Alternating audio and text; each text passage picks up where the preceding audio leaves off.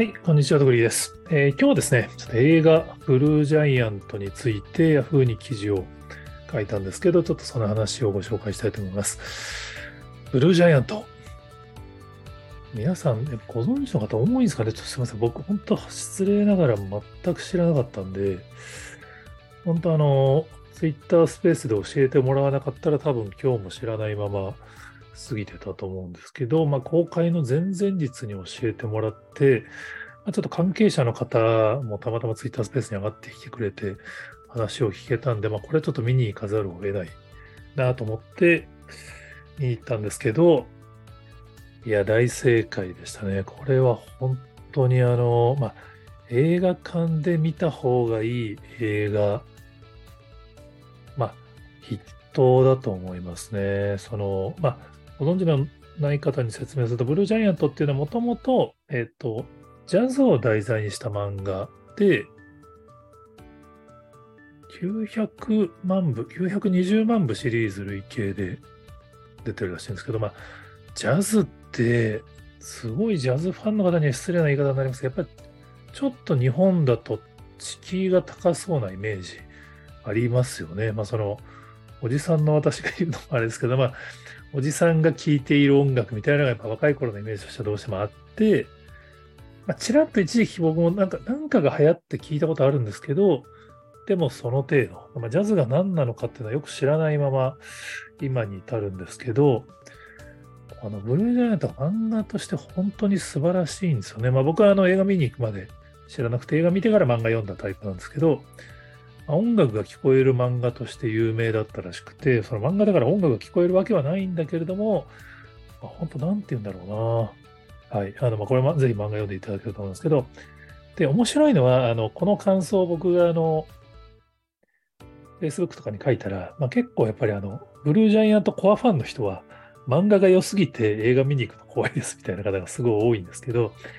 個人的には、あの、映画も素晴らしい完成度になってると思います。まあ、音が聞こえる漫画か。かその、まあ多分想像力がすごい強い方は多分その漫画で読んでるだけでもそのジャズが聞こえてきて十分という方も多いと思うんですけど、やっぱね、実際のジャズをその映画で聞いてから漫画を読むと本当にそのすごいしっくりきます。まあ、ジャズ知らなくてもその感動できる漫画ではあると思うんですけど、それが、その、まあ、本当ね、まあ、ちょっとこうネタバレせずに言うのすごい難しいんですけど、まあ、漫画読んでる方ならね、あのストーリーは大体知ってるよっていう感じだと思いますけど、音楽がね、すごいんですよね。まあ、あの、アニメのコアファン、漫画のコアファンの感想を見ると、ちょっとその、ところどころあるモーションキャプチャーが気になったみたいなコメントもあるんですけど、個人的にはね、全然気にならなかったです。本当その、リアルって言えばいいのかな？なんて言えばいいんだろう？本当ね、あの、ぐっときます。で、ちょっと Yahoo の記事に書いたのは、やっぱその、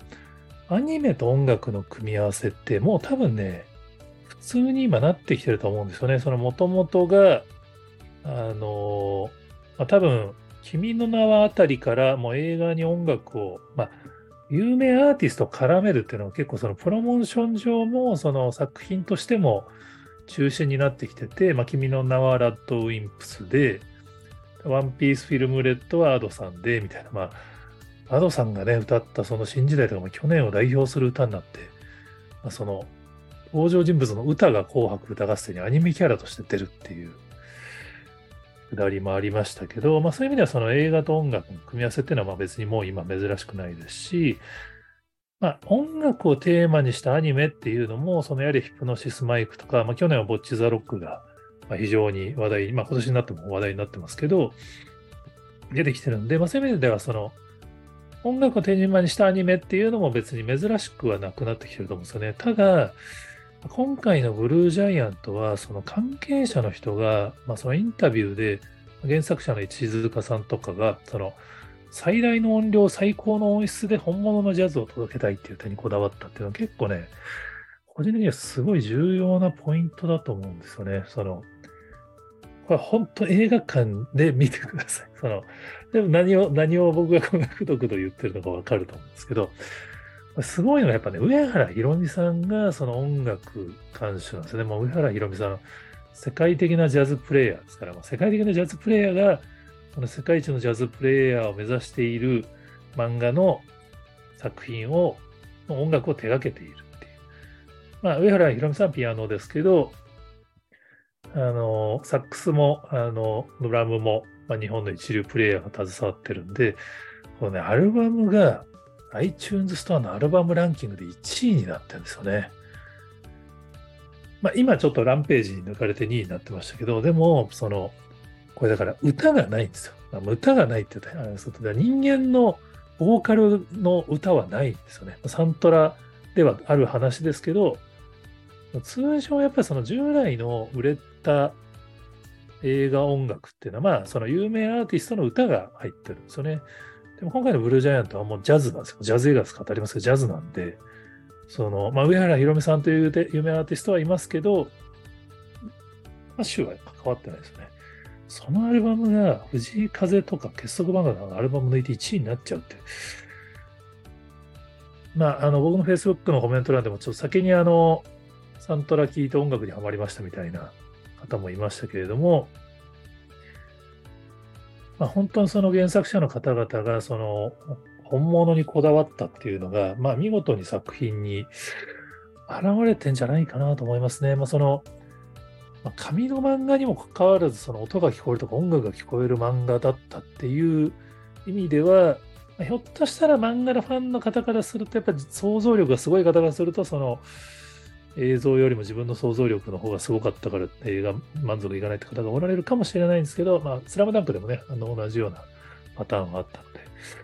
ただ、個人的にはその漫画を知らずに初見で映画を見に行っても、もうすごい感動できたので、まあ、原作好きの方にも満足していただける作品になってるんじゃないかなと、ちょっと僕の記事読んで、あの、見に行くか悩んでたけど見に行くことしますって方もおられたんで、ちょっとその方の感想なんかも聞いてみたいなと思ってるんですけど、これね、ちょっと大げさかもしれないんですけど、やっぱりその日本において流行る映画、これからその映画館で見るべき映画っていうののシンボルの一つにブルージャイアントなる気がするんですよね。やっぱりそのジャズという、まあ、そのライブハウスにおけるジャズの感動を映画で再現しようとした結果、まあ、実際その再現できている映画になってると個人的には感じててですね、やっぱね、すごいんですよね、ライブシーンが。そのモーションキャプチャーとか文句言ってる人もいますけど、そのあのまあ関係者の方によると、その音楽を先に弾いてもらってからやっぱアニメを当てるって、まあ、実際そうせざるを得ないと思うんですけど、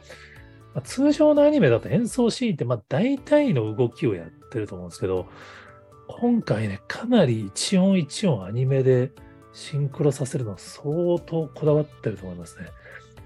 ドラムのソロのシーンとかもすごかったですかね。ピアノのソロのシーンとかもそうですけど、まあ、ちょっとそういうその、まあ、これはちょっとアニメ関係者の方々とまた違う意見もあるかもしれないですけど、まあ、素人が見に行くと、本当ね、アニメなんだけどリアルっていう。すごい本当ジャズ興味湧きましたし、やっぱ帰ってきてからちょっとアルバムを聴いて、ヘビローテしている自分がいますから、本当あの、まあ、原作好きの方にはぜひ行っていただきたいですけど、興味なかったよっていう方も、ちょっとね、騙されたと思って見に行くと、特にあのドルビーアトムスとか、あの音響のいい映画館に行くのをお勧めします。もうその、従来の映画だったらもう別にテレビで配信するまで待ってりゃいいよねっていうパターンだと思うんですけど、この映画はね、本当その大音量の映画館で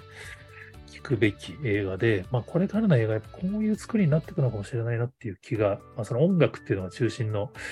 映画というのが、やっぱり日本の映画においては重要な流れになりそうだなとちょっと感じてしまった一作でした。はい、えー、ぜひ他にもこんな話ありますよっていうのをご存知の方いましたら、えー、ツイートやコメントで情報提供いただけると幸いです。今日もありがとうございます。